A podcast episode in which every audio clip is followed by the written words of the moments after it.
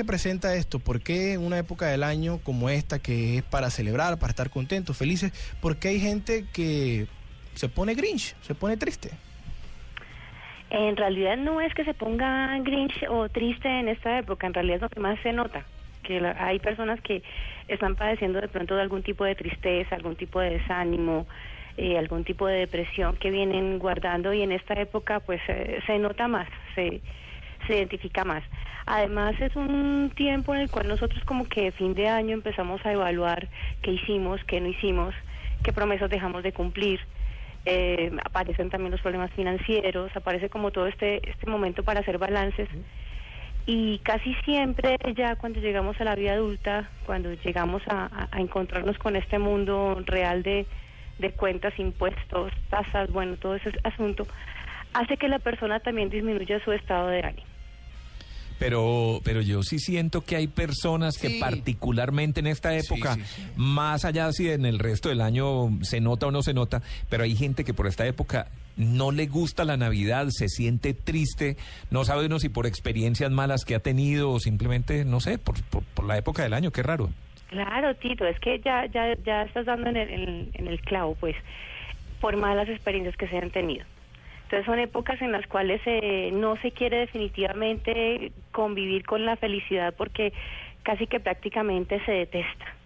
O sea, ¿cómo es posible que, que a mí el año pasado me dejó mi novio y ya hace un año que mi novio amado me dejó y entonces, entonces ya empiezan a, a asociar el, el evento navideño, el evento de tanta felicidad, tanta dicha, tanta alegría con situaciones eh, tristes, con situaciones que ya generan es amargura. Entonces la persona cada año puede ser si lleva malas experiencias y no las ha resuelto, no ha hecho duelos, eh, no ha hecho de pronto como una, un pensar hacia adelante, por supuesto se dedican a ser personas grinch y nos dañan la fiesta. Y son personas que empiezan de pronto a contagiar pequeños momentos de ese mal estado de ánimo a otros.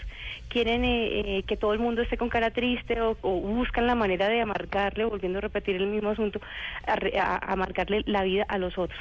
Simplemente tratando como de encontrar como que alguien esté igual a mí o pasando por la misma decepción.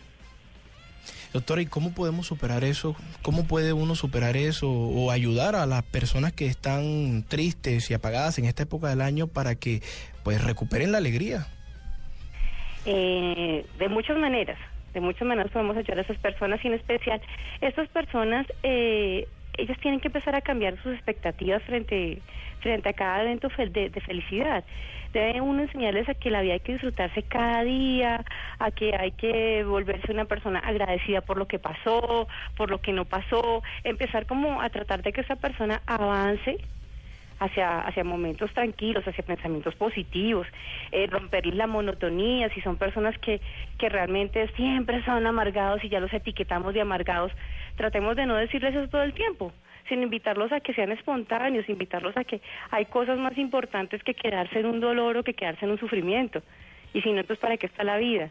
Entonces como que más bien transmitirles ese, ese sentimiento de, uno, primero de comprensión de la situación si de pronto está pasando por un momento difícil, y dos, invitarle con mucho amor, con mucho cariño a la felicidad y no hacerle burla o mofa, porque entre más burla o mofa le hacemos, la persona más amargada se pone. Mire, vamos a mandarlos a Barranquilla, ¿cierto? ¿Voy? Que se suban en un bus, no joda, Ay. ¿cierto? primero. Que se No, coman, pero antes- hagan una... antes que se- ¿Ah? No, primero la arepa trifásica antes de subirse al bus. Ah. Es antes. Sí, sí, sí, por supuesto. Bueno, entonces, Antes, la arepa trifásica, luego el bus no joda. Ajá. ¿Y para bajar esa trifásica? No, pero espéreme, ¿qué más? Y se van luego a dónde? A una berbetrónica. A una verbetrónica. Y a la playa dulce. ¿Sí? Sí. No, caño dulce. Caño dulce que hay. Caño dulce. ¿Y qué fue lo otro? Tito, que habíamos dicho que aprendimos de Ian.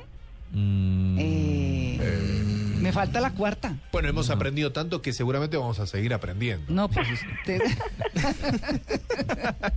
no, con esa forma de rumbear. Puse ficha ahí. Sí. Bueno, bueno, listo. Carolina, muchas gracias. No, gracias a ustedes. Bueno, muy bien. un feliz Chao. día. 8 y 44.